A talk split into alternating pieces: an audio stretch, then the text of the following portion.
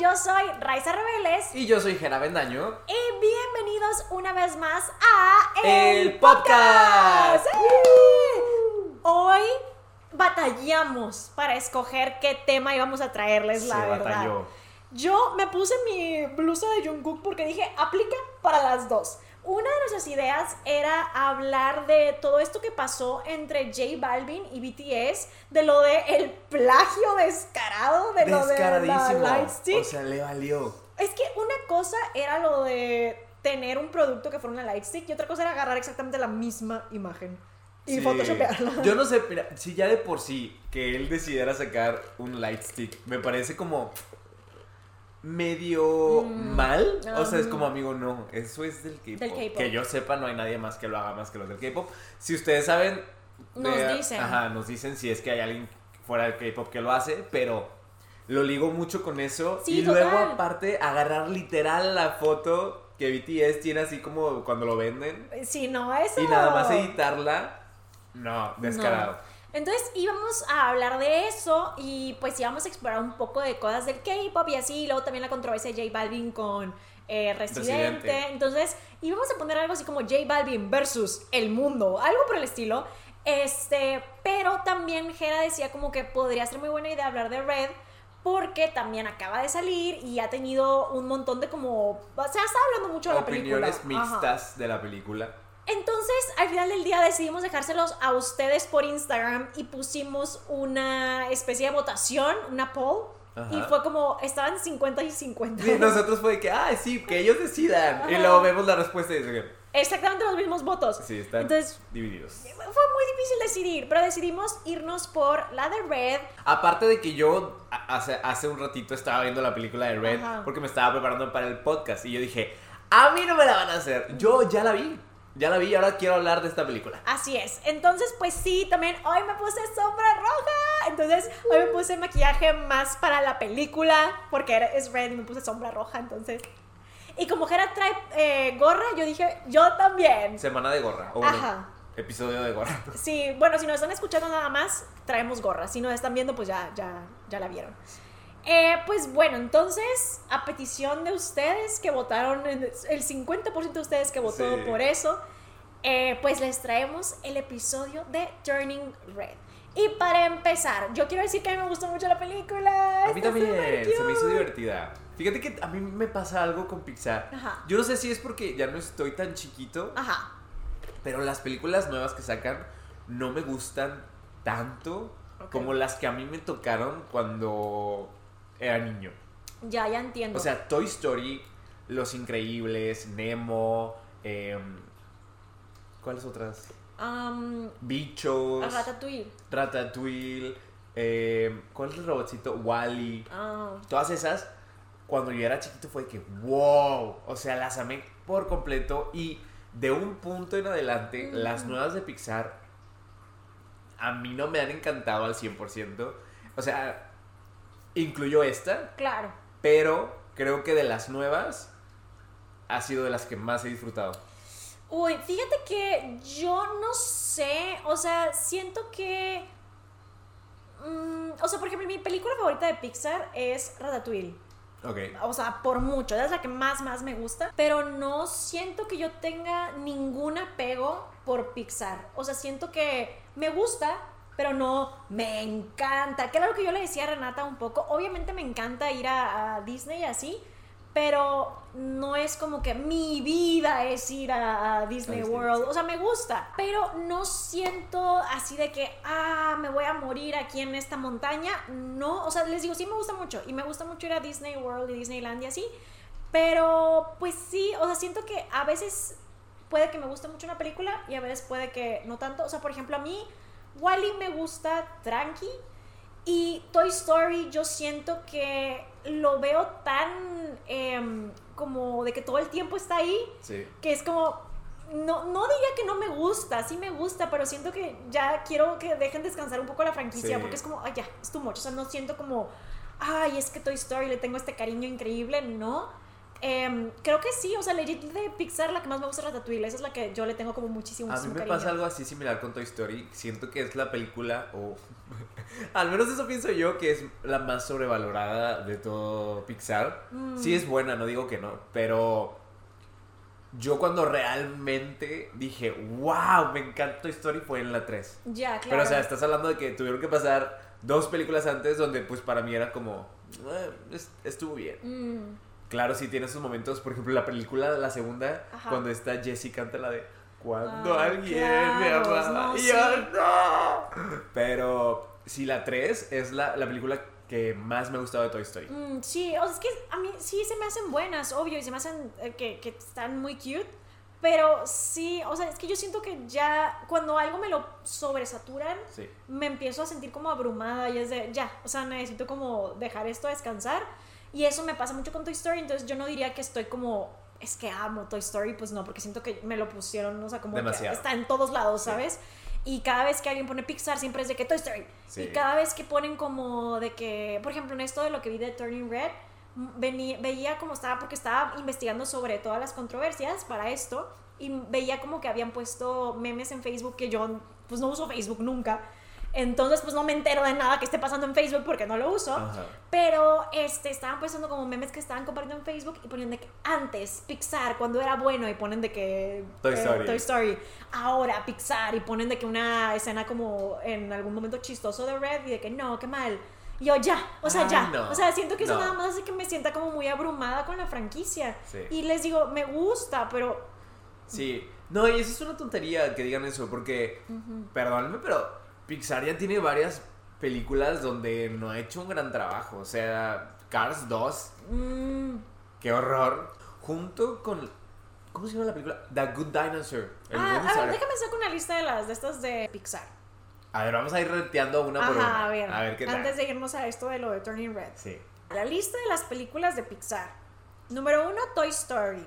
Ok. Está Ya, bien. ya dimos nuestra opinión. Sí, de Toy está Story bien, general me gusta. Está bien.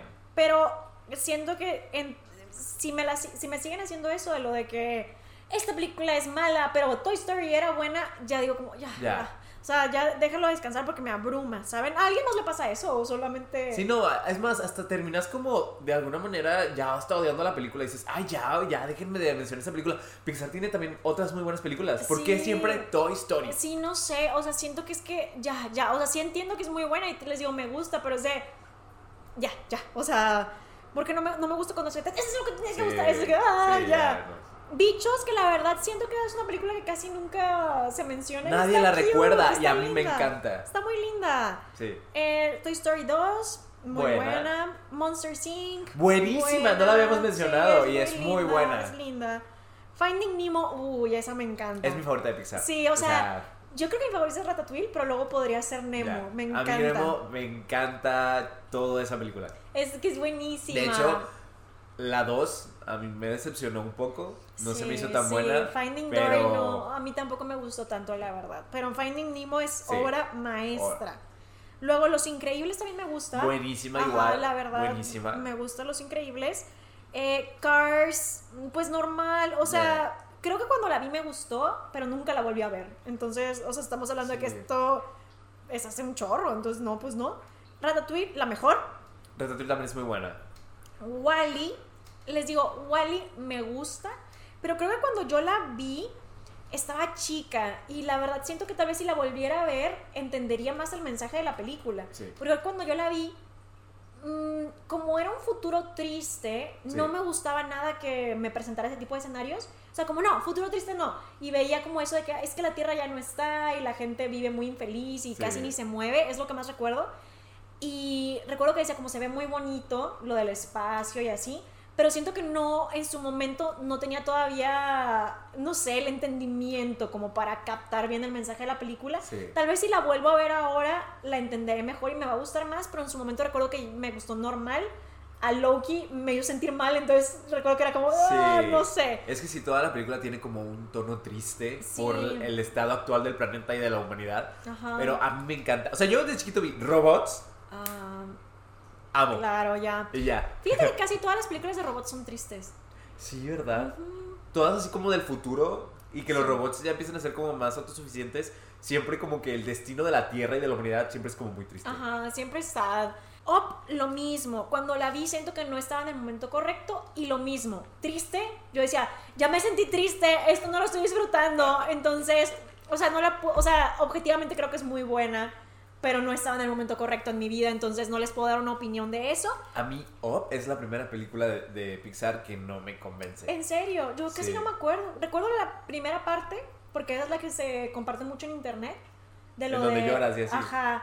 Y creo que eso está muy bonito. Pero no, no sé qué pasa Es después. O sea, sé que el señor lo quieren obligar a este como que se salga de su casa porque Sí. quieren construir unos condominios, ¿no? Sí. Y es cuando él amarra los globos y se decide llevar la casa hacia el cielo. Sí, porque era la, el lugar al que quería ir su esposa, ¿no? Ajá. Entonces era como, bueno, no, no logramos ir, pero ahora voy a ir en tu nombre, ¿no? En lo cual está bonito. Ay. Pero ya una vez que llegan ahí y empiezan a conocer estas criaturas y, así raras, exóticas, y luego el villano, no sé, a mí eso ya no me gusta. Es que no me acuerdo de nada de lo demás. También esta la vi solo una vez y ya no la volví a ver. Entonces tendría que volverla a ver. Luego Toy Story 3, muy buena. Buenísima. Sí, muy buena. Cars 2, no sé si la vi. Es horrible. Horrible. Lo peor de Pixar. ¿De qué es? O sea, ¿qué pasa? No me acuerdo. Oh, bueno. Yo nada más fui una vez al cine a verla y ya nunca la volví a ver. Fíjate que Cars 2, ahora que lo pienso, no la vi. Vi Cars 1 y ya. Brave, muy buena. Brave a mí no me gusta. Se me hace buena, la verdad. Esta la vi hace poquito porque no ¿Sí? la había visto cuando salió y se me hizo linda, me gustó. A mí se me hizo X. ¿En X. serio? A mí se me hizo linda. Monsters University. Me esa gusta. se me hizo linda. Está divertida, me gusta. Esta la fui a ver al cine con Alberto. ¿En serio? Ajá, sí. Ah. Inside- GPI. No sé no sé en dónde estabas tú, la verdad. Eh, Inside Out se me hace buena, pero esta también se me hace como tranqui. A mí se me hace bien. Ajá. Pero no la amo. Sobre todo porque creo que tiene una idea, un concepto muy interesante. Pero la ejecución a mí no me gustó porque siento que se me hizo un poco infantil. Digo, yo sé que es una película para niños, Claro. pero ya no sé, cuando yo la vi dije, ay, como que la idea era muy buena, pero no me encantó. Ya, a mí sí me gustó, pero te digo, tranqui, Tranqui. o sea, se me hizo bien. El gran dinosaurio, esta sí te voy a decir que esta no me gustó. Yo la sentí como a medio terminar un poco. Sí. Tal vez no, no sé, o sea, es que siento que la vi, que será unas dos veces o tres a lo mucho, porque a Alberto le gustaba mucho. Y hacía como que siempre referencias a- Siempre. al gran dinosaurio, pero yo sentí que como que no terminó de, de como cuajar conmigo. Fue como, ah, está bien, pero la sentía muy bonita en cómo se ve. Sí. Porque el agua, el look, No, visualmente todo. es increíble. Ajá, pero sentí que como que mm, la sentía medio terminar, no sé por qué. A mí lo que no me gustó de esa película, no sé si tú lo notaste, pero creo que es algo que he visto que también mucha gente lo piensa, que en muchas partes de la película son muy similares a El Rey León. Mm, ¿Sabes? Sobre cómo el papá muere en este... Era como una tormenta, ¿no? Se lo lleva por, por culpa de él.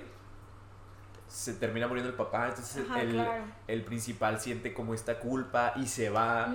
Y luego ya se toma tiempo y ya una vez que como que se encuentra a sí mismo y no sé, regresa a donde vive. Mm, Todo eso se me hizo muy similar a la historia de Simba y todo lo que pasa en la película. Entonces yo con- me acuerdo que la estaba viendo en el cine y yo, ay, es que esto me recuerda demasiado al Rey León. mm, Yo no había hecho como el, la, la relación, pero tienes un muy buen punto y sí lo puedo ver. Aunque pues sí siento que esta la sentí, no sé, o sea, no sé por qué no me terminó de Sí, a encantar. mí tampoco. No terminó Sí. de hacer clic conmigo, la verdad. Eh, luego, Finding Dory. Mm, no, o sea, no podría decir que no me gustó, porque el personaje de Dory se me hace muy chistosa. Sí. Entonces no podría decir de que, ay, la odié. No, pero... mm, Me quedó a deber. Sí, siento que no era necesaria una secuela, ¿saben? no. Y sé que, por ejemplo, por mucho tiempo la gente decía de que secuela de Nemo y que secuela de Nemo porque a mucha gente le Yo la quería, Ajá. yo la quería. Pero no sé, o sea, ahora que ya la vi dije, no era necesaria una secuela. No sé. Es que yo siento que la pudieron haber hecho de otra manera. A mí no me gusta que todo se encierre Ajá. en un acuario. Ya, claro. Eso no me gustó, o sea, era como... A mí me encantó todo lo que Marley y esta... ¿Cómo se llama? Dory, Dory, ajá. a- a- o sea, atraviesan durante, el- o sea, van ahí en el océano y se encuentran a estos peces y tiburones y medusas y de todo, ¿sabes? Ajá. Y se siente como una aventura. Claro. Y de pronto esta me encierras en un acuario y ya a mí no me gustó eso. Ya, ya entiendo, sí. Pero al mismo tiempo luego digo, pues es que ¿qué iban a hacer? ¿Una película igual a la anterior? es pues que estaba no. muy difícil. Ajá. O sea, sí era muy difícil la ruta, la verdad. Tal vez, como tú dices, no había un- una razón para justificar una secuela, pero pues como veían que la gente la pedía, dijeron, bueno, pues hacemos una segunda parte, pero creo yo que ahí es cuando se nota que no había necesidad. Sí, yo sí creo, la verdad, eh, que a veces, por más que algo sea súper mega hiper exitoso, si no se requiere segunda parte, no, que no haya segunda parte y ya. Este, porque luego pasa que cosas como estas, que te digo, no es horrible, no podría decir de que yo estaba ahí de, estoy odiando esta película, no, porque sí me reí en varias partes, pero no, no la sentí necesaria, no sé. Sí, no. Luego Coco se me hace muy buena, me gusta mucho, lloré, lloré, o yo sea... no lloré, pero es, es muy bonita. A mí sí, o sea, la primera vez que la vi, eh, cuando le canta a la abuelita, Ay, recuérdame. sí, no sé, ahí sí como que lloré. Especialmente porque ya ves que mi abuelita en tiempos recientes ya la verdad la lo está perdiendo. No diría que tiene Alzheimer, pero pues ya es un tipo de demencia y yo crecí muy de la mano con mi abuela y la quiero muchísimo, ya les he contado esto en redes. Entonces yo lo sentí como muy cerca de casa, Sí. ¿sabes? Sentí como de que, ay, o sea, no sé, hasta me pongo emocional hablando de eso. Pensando. Sí, Sí, es que quiero mucho a mi abuelita, la verdad. Luego Los Increíbles 2, a mí se me hace buena. A mí me encantó, se me hizo muy, buena. divertida. Sí, a mí también me gustó. Muy divertida. Y estaba como, porque yo veía que toda la gente, la gente estaba tirándole hate en redes Sí. y yo, a mí se me hizo buena. A mí se hizo muy A mí divertida. me gustó, sí, a mí se me hizo muy buena, la Sí, verdad. No diría que es igual de buena que la, que la primera, pero, o sea, así como una secuela dije, funciona. Sí, Sí porque funciona. a diferencia de Encontrando a Dory, que yo sí dije como, a ver, lo voy a disfrutar porque me encanta Dory, pero no veía necesario esto. Los Increíbles dije como, aplica, Sí. aplica. Además el personaje de Violeta a mí me encanta, se me hace súper linda, no sí, a mí sé. también me gusta mucho. Luego Toy Story 4, de nuevo, yo voy con una opinión po- impopular, a mí me gustó. Es que es buena. Es buena. La película es muy buena, pero a mí no me gustó que sacaran una cuarta película. O sea, la tercera ya era el cierre perfecto Sí. de la saga o la serie de Toy, Toy Story. Ajá. Que una cuarta película para mí fue como, es que ya tenía este final perfecto, ¿por Sí. qué me le quieres agregar más? Aún así, la película es buena. Yo me acuerdo que la vi y dije, wow, sí, sí estuvo buena. Además me encantaban los chistes de Forky. De lo de soy trash. sí, soy trash. basura, sí. basura. Me encantó. Eh, está muy buena. Luego Onward. Esta no la vi cuando salió. La vi hace poquito. No sé. La vi de que hace como seis meses. Pero se me hace muy buena. Igual se me hace que no la valoraron mucho por lo mismo que salió de que a mitad de todo lo de la Fue, pandemia. sí, pobrecitos, les tocó justo cuando salió toda la pandemia y todo eso. Pero se me hizo buena. Me gustó. ¿No la has visto? sí, pero... ¿No te gustó? No que no me gustara, pero no fui mega fan. O sea, no se me hace lo mejor de Pixar. Ok, a mí Pero sí no me es mala. bien.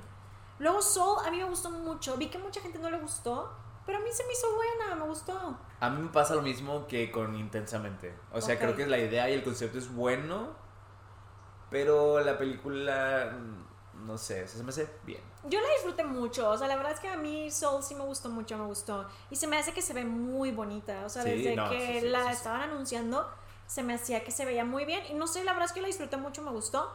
Luca igual me gustó mucho. Sé que a mucha gente no le gustó tanto. Ajá, sentí, ve- veo eso, o sea, mucha Sí. gente le daba como, eh, pero a mí me gustó mucho, se me hizo linda. Y la- ya- yo la vi como, no sé, muchas veces. serio? La vi como de que unas tres veces. Ay, no, yo. Yo la mandé una vez y o sea, se me hizo bien. A mí me gustó, se me hizo linda. Además, me gusta como ese estilo de animación.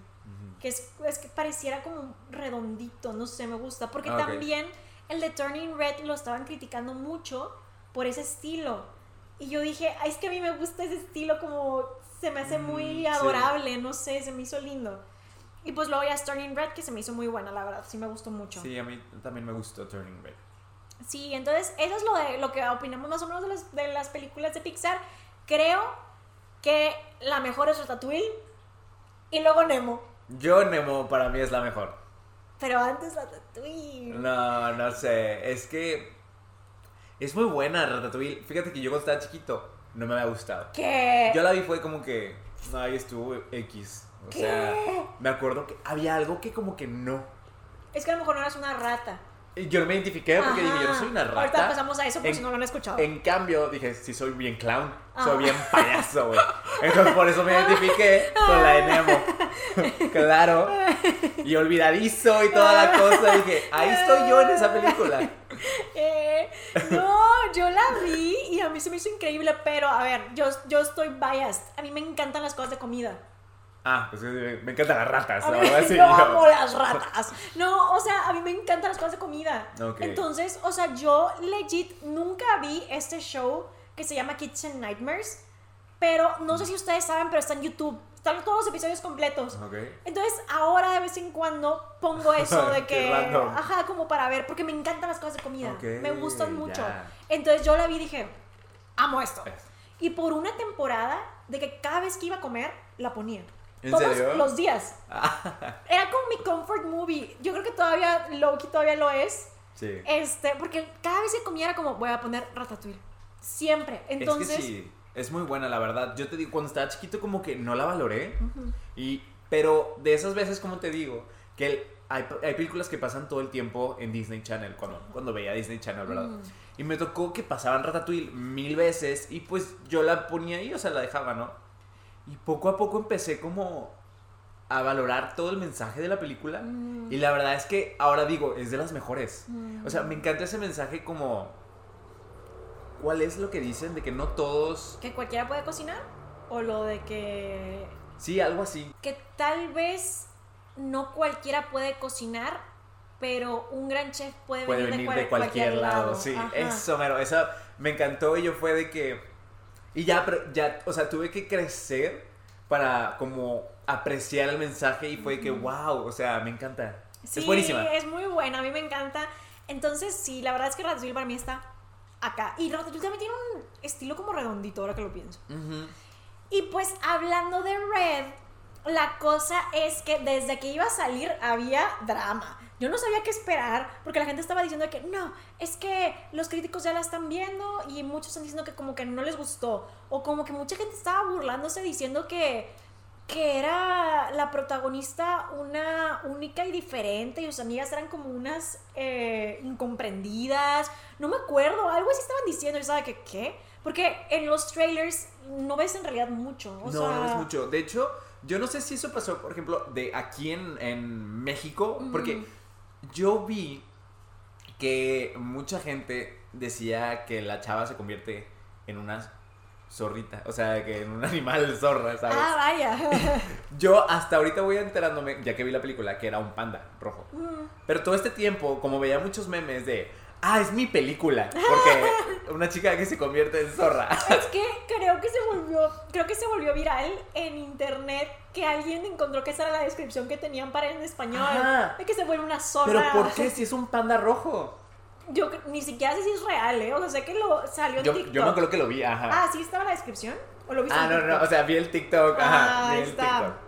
Y ni, siquiera, ni siquiera sé si es real. O sea, sé que en TikTok lo pusieron. Yo me acuerdo que cuando vi esa sinopsis y luego vi el, el trailer, yo dije, ¿Pixar me va a dar este mugrero? Dije, no, por favor, o sea, ¿qué es esto? Y ahora ya vi la película, ya entiendo de dónde viene la historia y qué onda, y dije, ah, ok. yo estaba asustado, dije, Pixar nos va a dar lo peor que ha sacado.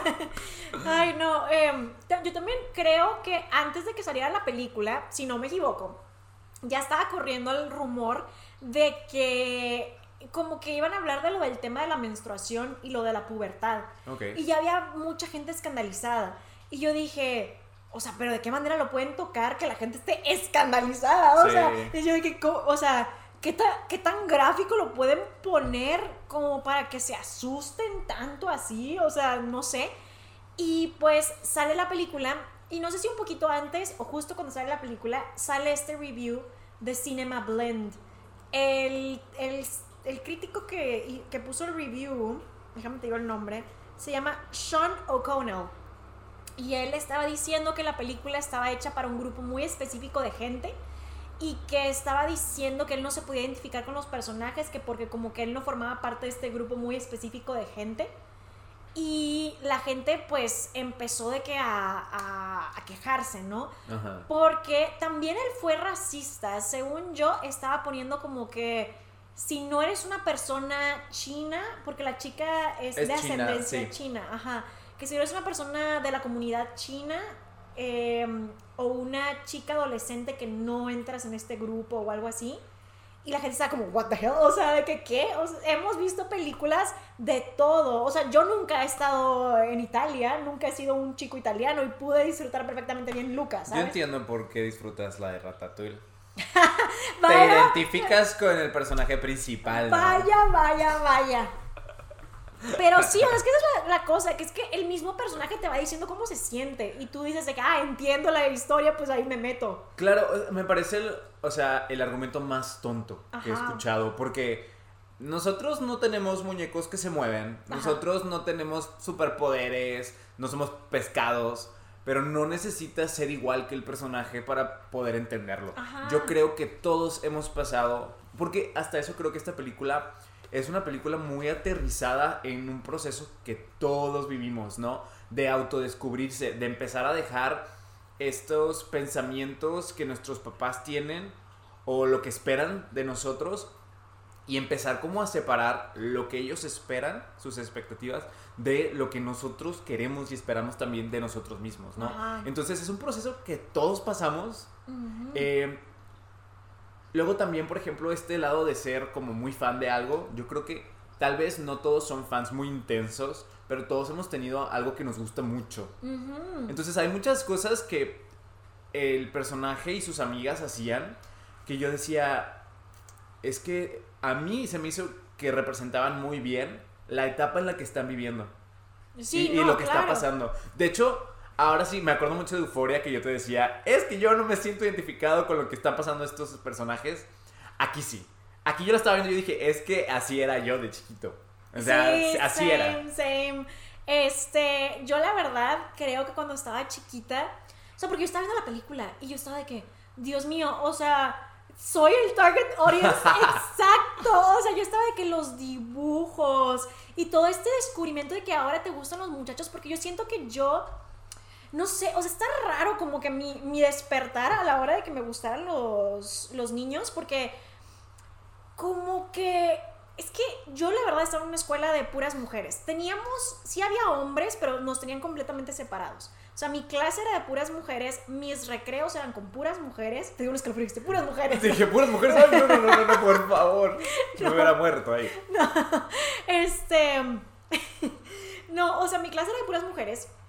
Y tenía la, la mitad de la escuela, es cuenta que de verdad estaba dividido como si le hubieran puesto una línea estaban los hombres. Y los hombres tenían sus propios descansos, tenían sus propias clases, nunca nos juntaban. Me estoy poniendo así como en el lugar de, de un gay que yo, por ejemplo, recurría a mis amigas todo el tiempo y, por ejemplo, clases de deportes, era como, yo me voy con las niñas, yo no puedo jugar.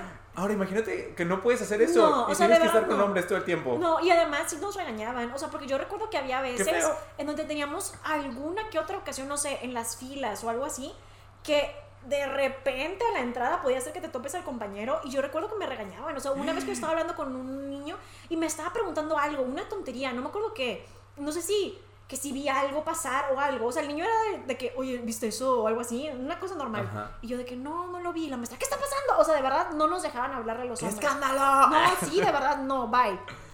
Yo recuerdo que el tema de los niños era como algo enorme en mi salón, porque las niñas desde que estaban bien chiquitas, como la mayoría tenían hermanos mayores muy grandes, no sé por qué, daba la casualidad que muchas de mis compañeras recuerdo mucho que tenían hermanas o hermanos de que 10 años más grandes o algo así. Entonces, todas ellas, desde que estábamos chiquitas, ya era como un, claro, esta, este cantante o esta banda o este lo que sea, me encanta y ve este guapísimo. Y yo recuerdo que yo no tenía nada, o sea, era como, es que no lo, no lo veo igual. O sea, como que no, yo no sentía en ese momento de mi vida como los crushes o veía como... atracciones a los hombres? Así, o sí, no, o sea, yo veía todos como si fuéramos peluches, digamos, o sea, veía a mis amigas y a los compañeros como peluche, o sea, no, Ok, no por igual, o sea, no había... sí, o sea, como que no había nada. Sí. Y tenía mucho esto de lo de es que te tienen que gustar los niños. Entonces yo trataba de hacer mi mayor esfuerzo. ¿Para que te guste? Ajá, porque era como, es que no, o sea, no, ok, es que no lo entiendo. Y mis compañeras, recuerdo, que era como, no, claro, es que, mi-". y yo sé que mucho era porque las hermanas les gustaba alguna banda o algo. Entonces se les hacía muy fácil como de que, claro, y bueno, ¿quién quita que a lo mejor algunas sí era como, esto está súper atractivo? No quita, o sea, habrá alguna niña como que ya era más grande mentalmente, más madura, más bien mentalmente que yo.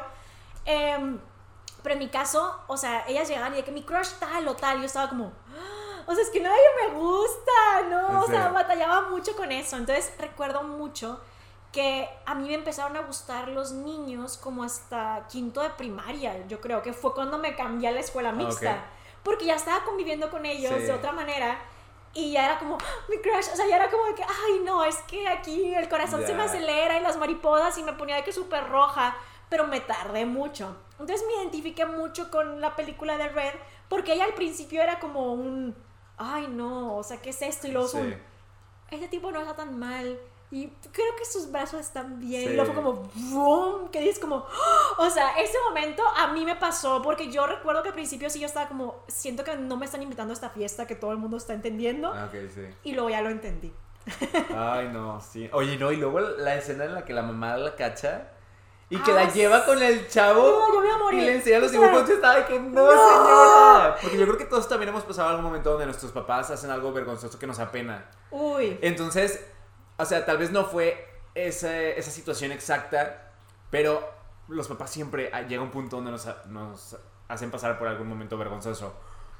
Y yo estaba así como, no, no, no, no, no. O sea, alguna vez he pasado por algo así y digo, qué pena. Uh, Pobrecita. ¿Alguna vez te avergonzaron enfrente de un crush? ¿O no? No, no creo. No creo. Según yo. Hasta ahorita que recuerde, no. ¿A ti? Sí. Ay, no. Es que mi mamá. Yo me identifiqué con muchas cosas. O sea, porque para empezar, por ejemplo, el tema este, saltando un poquito a lo de lo de la menstruación y así. Sí. Mi mamá sí era de la mentalidad de nunca vas a saber nada, ni te voy a decir nada. Esto es de cuenta que te estamos hablando de sacrificios, de rituales satánicos demoníacos. O sea, de verdad mi mamá era como, no, no vas a saber. Yo me acuerdo mucho que cuando este, una tía me estaba como queriendo explicar todo este tema de lo que me iba a pasar y así al crecer, me lo explicó por coincidencia, un poco antes de que ya tuviera yo mi primer periodo, Sí. mi mamá se peleó con esta tía. O sea, le dijo que, ¿cómo le vas a explicar eso? Está mal y que no sé qué, hay que bla, bla, bla. Y a mí me dijo que nada de lo que me dijo era cierto y que no la escuchara porque no era verdad. Entonces, si mi mamá era bien así y a mí me gustaba mucho un compañero, esto ya era como en sexto de primaria. Ajá. Y pues resulta que yo me tardé un montón en que finalmente este compañero me hiciera caso. Porque él era bien de que es que tú eres muy infantil para mí. Todavía estás muy chiquita y yo, o sea, yo formo parte de una banda. Y yo de que he tenido muchísimas, muchísimas novias. Teníamos de que 11 años, 12 años, de que yo tenía muchísimas novias y muchísima experiencia. Entonces tú como que estás muy chiquita para mí. Y yo era como, pero es que me gustas. Batallé un montón, total. Finalmente, ya él me dice, como sabes que a mí también me gustas. Y yo, no que no. ¿En serio? No que no.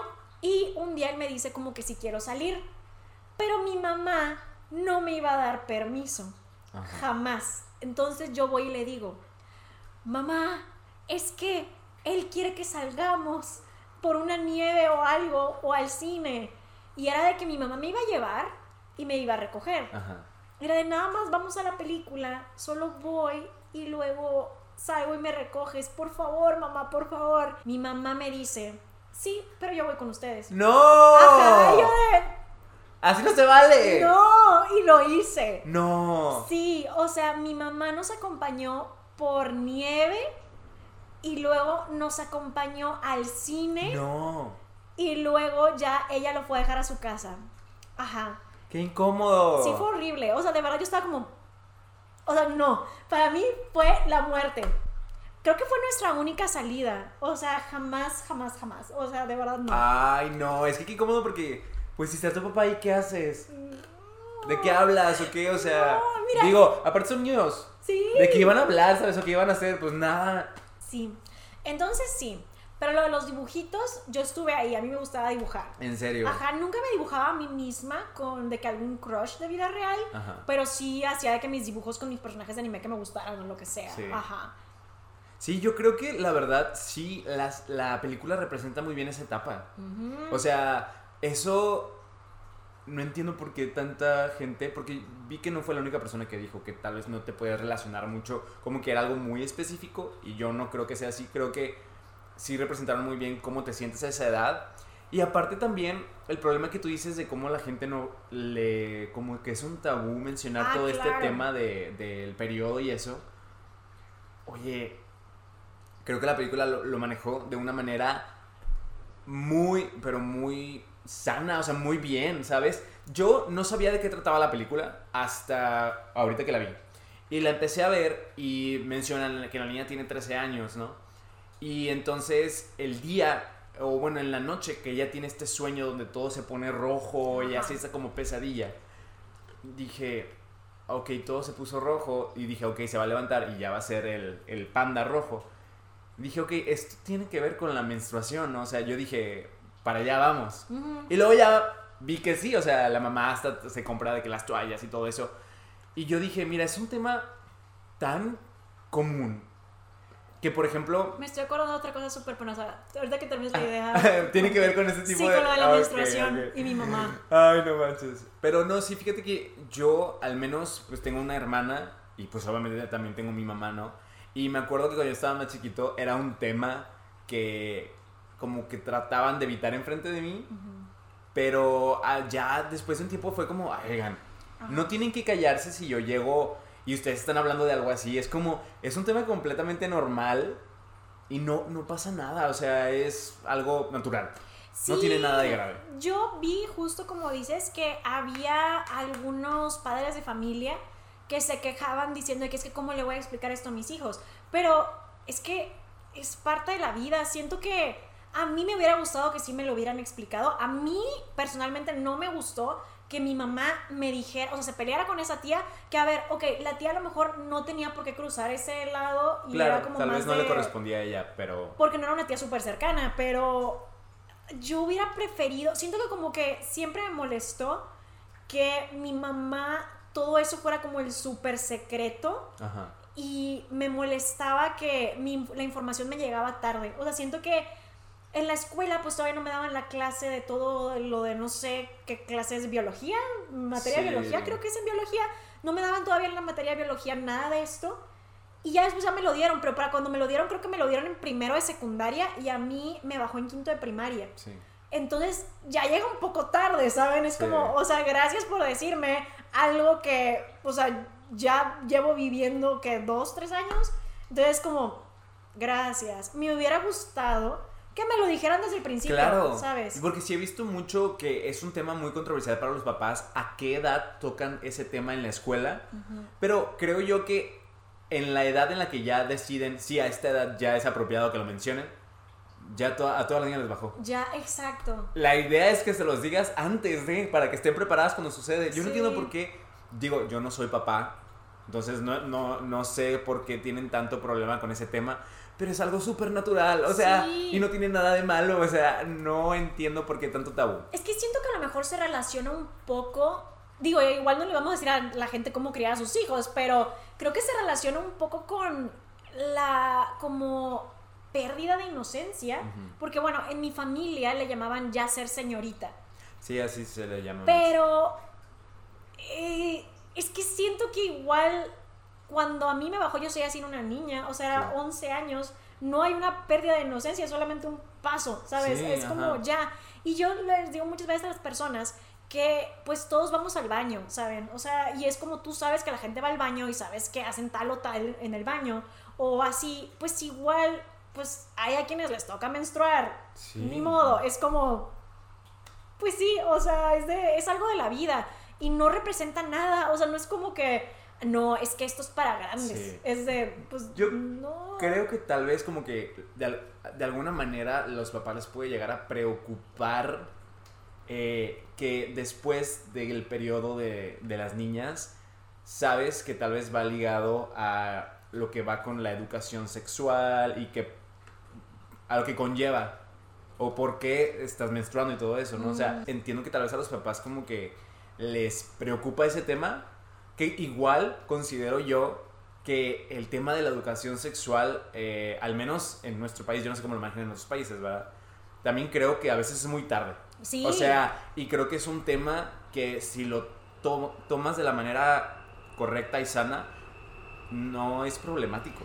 Es que yo también, o sea, justo, yo siento que se tiene que hablar de eso porque, pues es parte de la vida, existe. sí, o es sea, natural, o sea, es algo que va a pasar. Y, y siento que entre más se trata como un tema de que es que esto no lo debes de saber, es peor. Les digo, yo la verdad, hablándoles honestamente, yo crecí casi, casi sin información. O sea, era de que todo ese tema, todo ese show, todo ese rollo, a mí me era como, "¿Ese ¿qué es esto? O sea, era como una cosa que me asustaba porque no sabía, porque a mi mamá le asustaba. O sea, era como, no, esto está mal, no.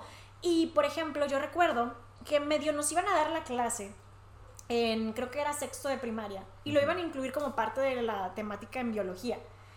Y, o era en clase de health, igual era en clase de salud, no me acuerdo. Pero el punto es de que iban a incluir el tema, se armó un dramón, nos, no nos dejaron que recibiéramos casi nada de información. Entonces, medio empezaron con la clase, se cancela. Y nos, o sea, llegaron de que a contarnos, pues nada, creo que ahí ni siquiera tocaron el tema de lo de la regla ni nada. Y luego en secundaria, como por allá de octavo o primero de secundaria, una de esas dos no me acuerdo, pero nos iban a dar ahora sí la clase. Nos dieron tan poquita información que yo no entendía absolutamente nada de cómo funcionaba todo lo de las relaciones sexuales. Nada. O sea, yo entendí lo que me querían decir para lo del embarazo a, a raíz de fanfiction. Yo no entendía. O sea, es que yo estaba como, es que no entiendo. Y nos lo manejaban como muy por encimita y Sí. con términos súper, súper técnicos. Y era como, es que no entiendo. O sea, como que no lo sabía. Y a lo mejor a ustedes les parece súper tonto, pero yo legit me tardé mucho tiempo como en madurar. O sea, por eso yo muchas veces les digo, o sea, siento que yo era una niña que la tenían como súper encerrada. Este, entonces, a raíz de fanfiction es que entendí. Ok. O sea, porque había una escena explícita. Gracias, fanfiction. Es que, o sea, tuve que encontrarlo por mis propios Sí. medios, ¿sabes? Hay una escena explícita y yo muchas veces era como, no, me voy a saltar la escena explícita. Pero un día dije, bueno, vamos a leer la escena explícita. Y la voy leyendo y pues tenía los detalles de todo. Dije, ya entendí. O sea, de verdad era como, oh, porque yo tuve este examen de todo el tema y pues repetía las palabras súper técnicas que me ponían y pues no sabía de qué estaba hablando. Sí, como que no te ayudan a entenderlo. O sea, y creo yo que es algo, o sea... Yo en- siento que se tiene que hablar. Es que lo tienen que hablar y lo- si, si lo hablas de la manera más normal, o sea, los niños no lo van a ver con morbo. O sea, Exacto. no tiene por qué ser así. O sea, creo yo que hay más morbo cuando le dices a un niño, es que eso es- está prohibido. Es que es adultos, es que tú no tienes por qué saber esto. Es que no.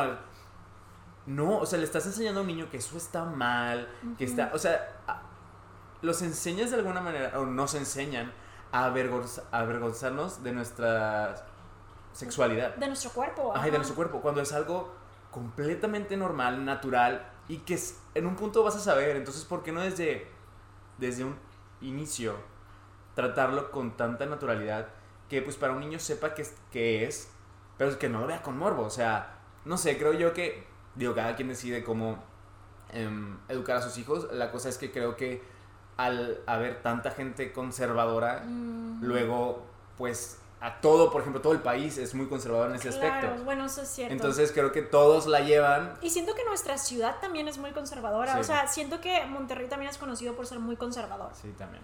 Pero nosotros no lo somos. Nosotros no. es que, o sea, no, yo sí siento que es algo natural y siento que. Por eso te digo, lo relaciono mucho con pérdida de inocencia, pero yo estoy en desacuerdo. O sea, creo que tal cosa no existe y siento que a mí me, me daban a entender que todo ese tema era algo sucio. Sí. Y no, o sea, era parte de mi cuerpo. Y a mí me hubiera gustado que me lo explicaran. Me hubiera gustado tener como el adulto de confianza a Ajá. quien yo pudiera ir con mis dudas en vez de tener que estar buscando en internet. Ahora te cuento rápidamente el- la cosa vergonzosa. Cuéntamelo, por favor. Ok, bueno. Cuando finalmente ya, o sea, porque cuando me baja por primera vez, yo estaba en, estaba de viaje con mi familia. Entonces, pues yo le grito a mi mamá porque fue de que, ¡ah! O sea, ¿qué está pasando, no? Entonces, pues mi mamá se entera, se entera mi tía que estaba en el viaje con nosotros, se entera mi hermana y después, no sé por qué, mi familia, por idea de mi tía, me lleva a un tour con los parientes para que yo vaya anunciando que ya soy señorita. ¿Qué? Ajá. Recuerdo que me llevaron con unas primas de ella y estaban de que, sí, nuestras primas, o sea, sus primas hermanas, pero pues yo, o sea, mis tías segundas casi ni las conocía, era como, ve y diles. Y esa, ¿Qué? está- ¿Por qué ajá, lo tienes que No anunciar? sé, o sea, llegué y es como, a ver, Raiza, dile. Y yo, ah, sí, es que ya soy señorita. Yikes. O sea, de verdad que ¡No! me acuerdo mucho que me dio mucha pena, pero ahí me llevaron con su tía, la de ellas, o sea, mi tía abuela, que yo la verdad la veía muy pocas veces al año. Entonces llegamos a su casa, que ella ni siquiera vive en Monterrey, ella vive en otra ciudad, pero como les digo, estábamos de viaje. Entonces, llegamos con ella y es como, a ver, dile, dile a la tía. Yo, ah, sí, que, que yo ya soy señorita. Me quería morir. No entiendo por qué tuve que irme de gira a anunciar a todas las mujeres de mi familia que yo ya me había bajado por primera vez, pero fue súper No, vergonzoso para mí. O sea, yo tenía que 11 años y me mandas de gira con todas las mujeres de la familia a las cuales nunca veo. No sé por qué tuve que anunciarlo, o sea, de verdad. ¿Y a Renata como- le hicieron lo mismo? No, a René ya no. Pero a mí sí me tocó el eso. conejillo de indias. Ay, no, fue horrible. Horrible. Pero sí, nos, nos mandaron, eh, me mandó Ana de- por Instagram esto. Ana es seguidora del podcast. Y dice Podcaster, que lo que es decir. podcaster, es cierto. Y eh, mandó una publicación de la página My Health My Healthy Mind Project y dice lo que me recordó Red. Las emociones no son ni buenas ni malas y ninguna me convierte en un monstruo. Eso es cierto. A veces una relación que funciona demasiado bien tiene que ver con que alguien está cediendo de más. Esto a mí me pasó muchísimo. Yo también me identifiqué mucho con eso. Luego, no es mi responsabilidad cumplir con las expectativas de los demás. Yo hasta la fecha ya les he dicho, yo batallo mucho con esto porque siempre quiero cumplir con- las expectativas. Y mis papás tienen sus propias historias, pero no me toca repararlas. Me, me gusta aparte lo que dices de, de lo de las emociones, que no son ni buenas ni malas, y sobre todo que el, la película tiene un enfoque pues feminista Ajá. y como mucho a las mujeres se les tacha como de ser muy emocionales y de que, Mm. ay, está loca, otra vez está llorando, Ah, otra claro. vez está así y así. Y es como, o sea, las mujeres tienen emociones y son válidas. Sí. Y entonces, y eso no te convierte en un monstruo. Entonces, eh, creo que eso también está muy bien representado en la película, ¿no? O Ujú. sea, em, también algo que me gusta mucho es como los papás no deberían de ser eh, personas a los que les tienes como miedo. ¿sabes? Porque creo que eso se da mucho de que, ay, es que mi papá me va a regañar si hago esto y esto y que lo otro, y les empiezas a tener como un poco de miedo, y creo que se puede ver como eh, en la relación de la, la principal con su mamá, ¿no? Y de que no quiere hacer nada que la pueda meter en ningún problema y ahora sí con su mamá. Y me gustó mucho, por ejemplo, ver la dinámica con su papá. Porque por un momento yo dije, ay, no me está gustando que el papá no, no tiene decisión, no dice nada, no tiene una opinión. Que creo que es un problema en películas que son muy feministas. Muchas veces caen en poner al hombre como un tonto. Ok. Para poder así poner a la mujer como, es que ven, es feminista. O sea, las mujeres sí pueden y los hombres son tontos. Ok. A mí no me gusta cuando hacen eso, lo hacen en muchas películas. Eh, y a, a mí me gusta cuando los ponen a la par, ¿sabes? Que los dos Ok, son competentes Mm, sí, entiendo. y aún así la mujer destaca por algo en, en alguna película, lo que sea, ¿no? Eh, pero que los dos sean igual de competentes. Y entonces a mí no me gustaba en un principio que el papá como que no hacía nada, no Ujú. tenía opinión, no decía nada. Pero llega un punto en donde se acerca con su hija y tiene esta conversación con ella, donde la ve grabándose Ah, claro. y que la ve feliz y divirtiéndose y dices, si así tú eres feliz, o sea, tú tomas tus decisiones, ¿sabes? Y me gustó mucho eso porque dije, sí, los papás están ahí para guiarte y pueden ser como tus amigos, pueden ser eh, personas que te van a guiar y que pues al final de cuentas se preocupan por ti, pero creo yo que como lo manejó el papá es de una manera muy buena y contrasta mucho en cómo la mamá estaba manejando las cosas, tal vez de una manera no muy sana, ¿no? Ah, claro. ya. Este, y entonces me gustó mucho ver que al papá lo pusieran así, porque yo dije, ay, como que tal vez no le van a dar personalidad, no le van a dar ningún momento ni nada, nada más está ahí, es un ser que Ajá. está ahí en la película. Pero sí tuvo ese momento en el que tuvo esa como ¿cómo decirlo?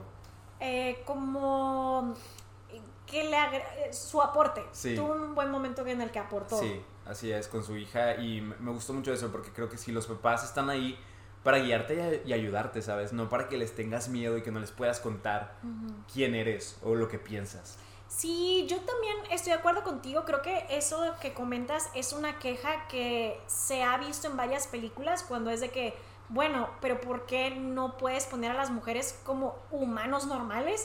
Porque siempre es eso de que, bueno, es que si quiero darte un personaje fuerte, pues vamos a quitar a todos los demás para que brille. Sí. Sí entiendo porque he visto varias quejas de, de ese tipo.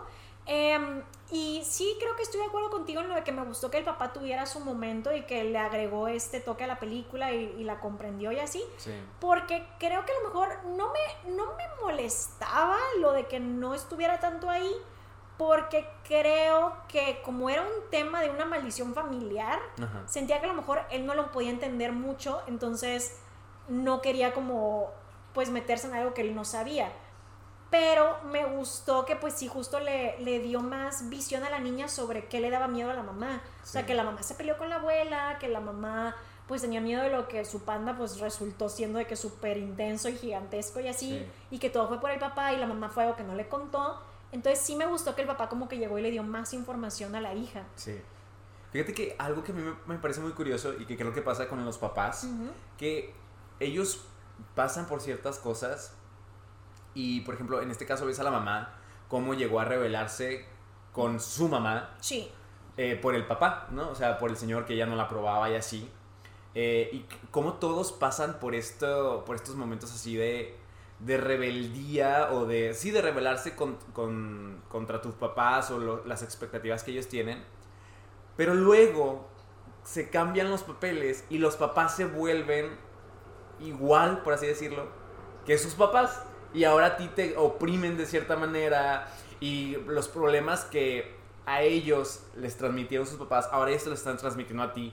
Cuando es como si tú ya pasaste por eso. Ujú. ¿Por qué no rompes la cadena o este ciclo? Y eh, se- bueno, en este caso, que la mamá hubiera sido más como el papá, que entendiera a la niña por lo que está pasando, porque ella estuvo en esos zapatos. Sí, sí entiendo lo que dices. Em, uy, es que siento que es complicado si no tienes la información, creo yo. O sea, porque por ejemplo, eh, yo sé que la salud mental es importante, porque lo he aprendido por el internet. O sea, Sí. la verdad, siendo completamente honestos, gracias al mundo de las redes sociales, es que yo aprendí eso. O sea, y yo aprendí gracias al mundo de las redes que está bien ir a terapia.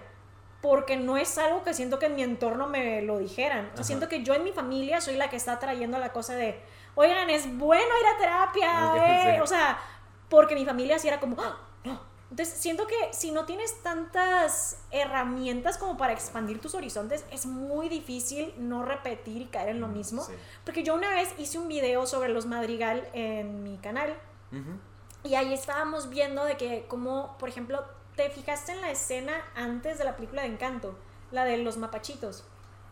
Sí. Bueno, ahí yo lo estaba explicando en el video que el mapache, el primer mapache, que es, no sé, abuela mapache o abuelo mapache, tiene una cicatriz, Sí. no le dice al mapache por qué la tiene hasta que el mapache recibe su propia cicatriz. Sí. Y luego él rompe el ciclo cuando no deja que su hijo tenga la misma cicatriz y como que deja que vea la cicatriz y que él entienda sin tener que recibir la misma cicatriz. Ajá. Pero siento que antes no había de otra, o sea, como que terminabas repitiendo lo mismo porque no sabías que había otra manera. Sí.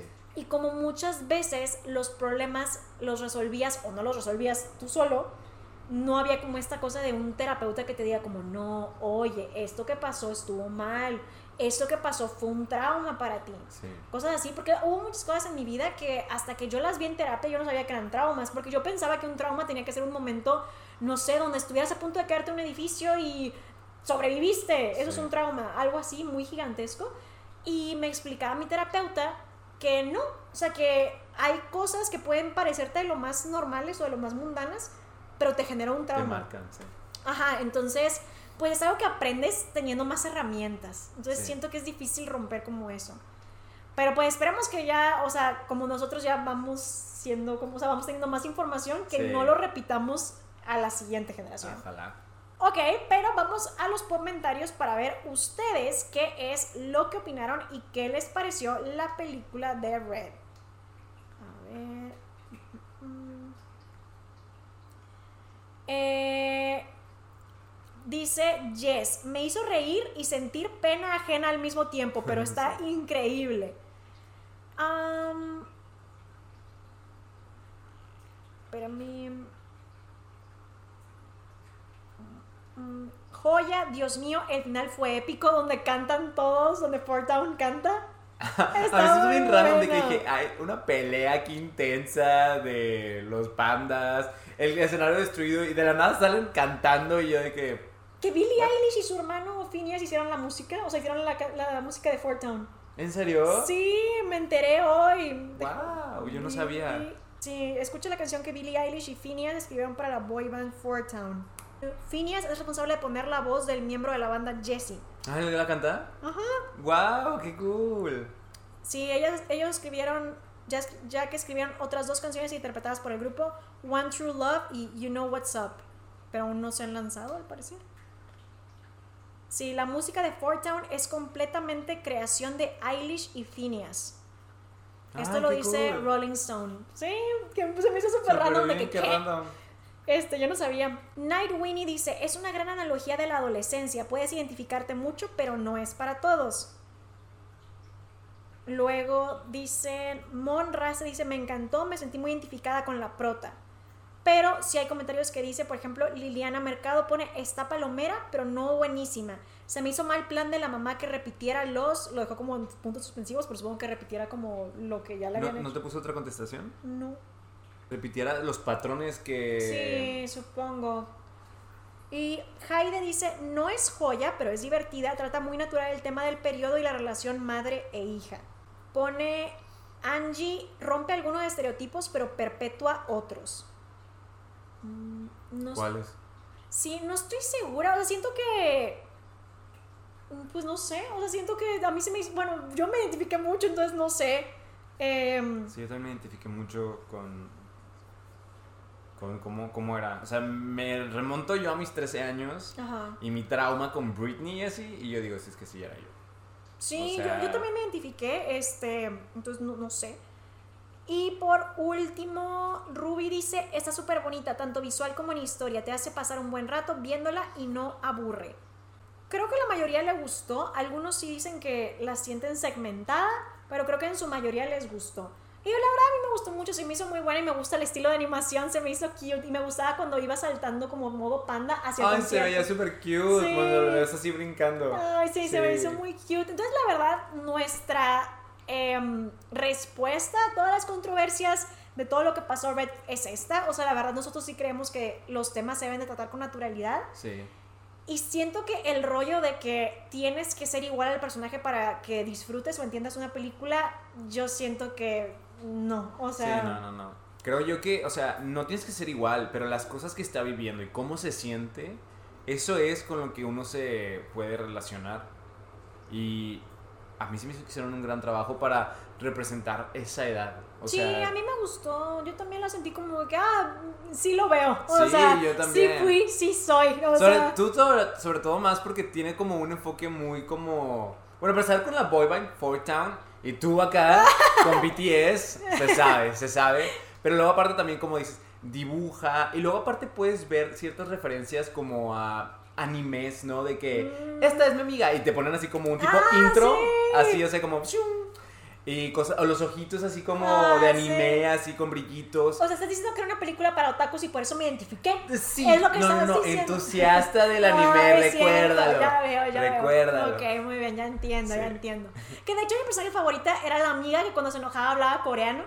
La amiga- me, la encantaba, sí. la ¡ah! La que le da el golpe de que, ¡chao! Esa es mi favorita, la amé demasiado, me encantó. Sí. Pero sí, la verdad a mí se me hace buena película, pero de nuevo, ¿ustedes qué opinaron? Porque se vale obviamente tener una, una opinión distinta, se no vale. tienen que tener la misma Es- que nosotros. Esto es una dictadura, ¿entendieron? No, se vale completamente si ustedes están en desacuerdo, este, nos pueden dejar su opinión aquí en los comentarios o si solo nos están escuchando pueden decírnoslo por Instagram. Mi Instagram es soy Raíces Rebeles. Y el mío es Geraber con doble A. Ajá, ahí vamos a estar escuchando, bueno, leyendo todo lo que ustedes quieran decir y así, porque pues obviamente les digo, pueden opinar lo mismo y también los vamos a escuchar, o pueden opinar diferente y también los vamos a escuchar. Entonces, No, yo los voy a bloquear. dijera, blog, Eh, spam. blog, blog. Reportar. Pero sí, esto es todo lo que les traemos en esta ocasión. Esperamos que se hayan divertido un rato con nosotros y se pueden burlar de mis momentos cringe. Si ustedes también tienen momentos cringe, nos lo comparten. Sí, compártanlo por favor si les ha pasado cosas así. Porque no- seguramente les ha pasado. Y no me quiero sentir sola en esto, Ah. ¿ok? Siento que expuse a toda mi familia aquí, sí. pero no lo hacen en mala intención, ¿ok? No era, eh, no era con malas intenciones. Quiero mucho a mi familia. Pero bueno, esto ya es todo lo que les traemos en esta ocasión y nosotros los vemos a la próxima. Bye. Bye.